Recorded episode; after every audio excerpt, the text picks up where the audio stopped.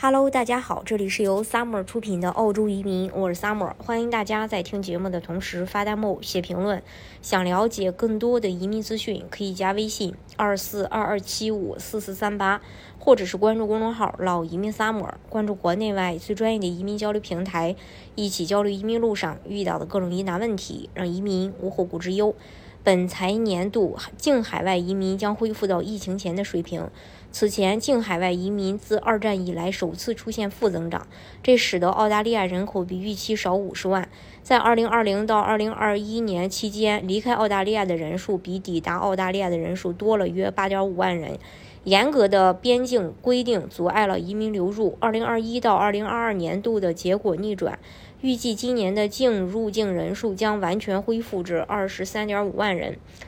但根据艾伯年政府定于周五发布的二零二三年人口报告，到二零二五年至二零二六年，疫情导致的边境关闭将使人口减少四十七点三万人。资金短缺是当前技能和劳动力短缺的主要原因。澳大利亚财政部长表示，这阻碍了企业和经济的发展。这些压力加剧了十年来移民政策的混乱，以及自由党和国家党在技能和培训方面的投资不足。澳大利亚的移民环境必须是可持续的，符合澳大利亚的国家利益，不能取代我们国内劳动力的培训和能力建设。但如果澳大利亚的生育率根据人口报告的下行预测，在未来十五年下降到一点二二个孩子，这可能就不成立了。目前，澳洲的平均生育率是每名妇女生育一点六六个孩子。在这种情况下，从本世纪中叶开始，澳大利亚的人口将减少，移民将不得不填补这一缺口。不过，澳洲政府目前无意引入像霍呃这个霍华德时代的婴儿奖金那样的现金奖励来生孩子。财政部长指出了一系列促进移民的政策，包括在2022到2023年度将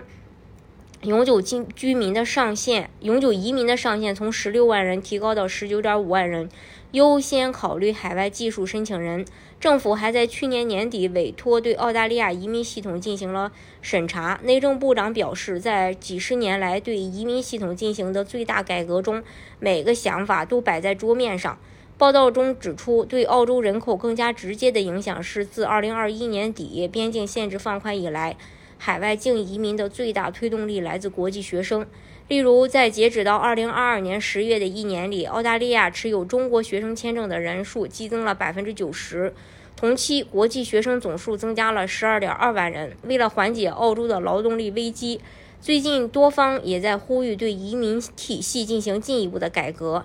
澳洲的教育部门就提出建议，采用美国式绿卡，让优先工作者获得快速永久居留权，以增加移民的灵活性。在递交给艾伯年政府的移民制度审查报告中，澳大利亚大学还呼吁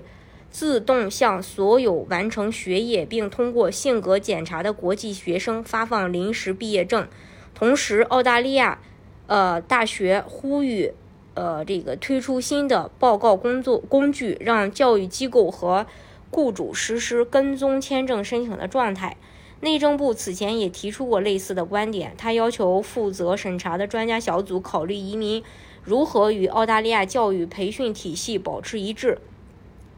格拉坦学院的多名研究人员发现，在新冠疫情爆发之前的十年里，持临时签证的国际学生数量大幅增长。但永久签证的数量却没有增长。澳大利亚经济发展委员会则表示，工党应该废除澳大利亚多余且无效的制度。在一个需求驱动的体系中，没有必要进行劳动力市场测试，并定期审查和策划技术职业名单，作为尝试取消劳动力市场监测和技能清单的一种方式。CEDA 呼吁政府建立一条专门的路径，让大企业将海外员工转移到澳大利亚。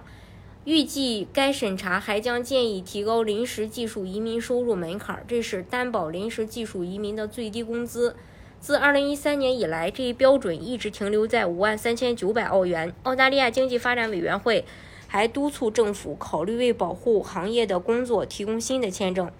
个人护理人员通常不符合通过标准途径去获得技术移民计划的资格。64%的护理专业移民持有临时签证。这项签证还可能填填补老年护理行业的空缺。该行业目前正面临3.5万名员工的短缺。作为一个移民大国，海外移民一直是澳洲人口的重要组成部分。但由于疫情的爆发以及严格的边境限制，澳洲移民一度大批离开澳洲，导致净移民出现负增长，也再次让澳洲的劳动力市场感受到了海外移民的重要性。为了吸引更多海外移民，澳洲政府未来肯定会调整移民体系，放出更多对海外移民的利好消息。大家如果想具体去了解澳洲移民政策的话，可以加微信二四二二七五四四三八，或者是关注公众号“老移民 summer”，关注国内外最专业的移民交流平台，一起交流移民路上遇到的各种疑难问题，让移民无后顾之忧。